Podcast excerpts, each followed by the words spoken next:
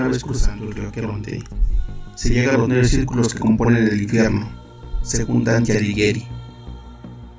Durante 24 horas, el mismo Alighieri recorrió el infierno un Viernes Santo del año 1300, describiendo así los nueve círculos que lo componen. Círculo 1. El limbo. Se encuentra en lo más alto del infierno. Está dispuesto para aquellos que vivieron como buenas personas, pero que no recibieron el bautismo, por lo que no pueden entrar al cielo. El castigo que se aplica en el primer círculo es un deseo insatisfecho de conocer a Dios. Algunos de los habitantes más reconocidos son Homero, Aristóteles y Platón. El círculo 2. El círculo de la lujuria. Aquellos que a lo largo de su existencia se dejaron arrastrar por la lujuria son atormentados con un viento interminable. Los personajes importantes en este círculo son Aquiles, Tristán, Paris y mujeres como Cleopatra, Semiramis y Helena. Círculo 3. El círculo de la gula. El círculo de los glotones.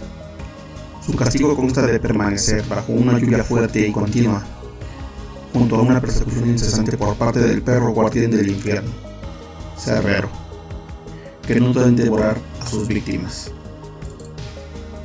Círculo 4. Avaricia. Los acumuladores y derrochadores se encuentran condenados a arrastrar grandes pesos de oro por toda la eternidad en ese círculo. Círculo 5. Ira y pereza. Hundidos en el lodo de Estigia, los extremadamente agresivos en vida se golpean unos a otros por siempre, manteniendo su estilo de vida. Los perezosos, que no poseen ningún accionar, se ahogarán condenados bajo el fango. Círculo 6. Herejía. Es donde están los más terribles pecadores. Entre sus muros los herejes son castigados por las furias o las erinias de la mitología griega. Alecto, Megera y Tisífone. Círculo 7. Violencia. Custodiados por el Minotauro. Este círculo se divide en tres anillos. Alberga a los que por voluntad propia se entregaron a la malicia. Anillo 1. Criminales, tiranos, violadores y bandidos se encuentran sumergidos en el río Vegetonte, un río de sangre y fuego hirviente, que recuerden la sangre que ellos mismos derramaron. Anillo 2. Los suicidas y los que buscaron la muerte en manos ajenas son transformados en árboles por haber renunciado a su humanidad y las arpías se encargarán de picotear sus ramas. Anillo 3. Castigados con una lluvia incesante de fuego, los usureros y sodomitas son atormentados en el tercer anillo. Círculo 8. El fraude. Los que no fueron dignos de confianza, como los corruptos, ladrones, falsos profetas, proxenetas, magos y adivinos, se encuentran en el círculo 8 dividido en 10 recintos donde se les castigará según la magnitud de sus pecados. Círculo 9.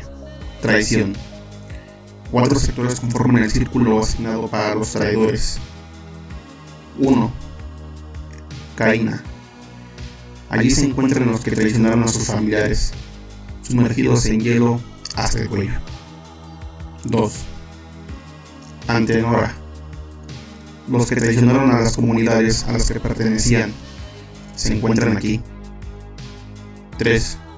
Ptolomea. Aquí se encuentran los traidores de los huéspedes, acostados y sumergidos en hielo. Número 4. Judeca. Para los que traicionaron a sus benefactores, están sumergidos en hielo y según su traición, sus posiciones son diferentes. En el centro del círculo 9 se encuentran los mayores traidores de la historia, Judas, Brutus y Cassius. Acompañan a Lucifer atrapados con hielo hasta la cintura por el pecado de haber traicionado a Dios.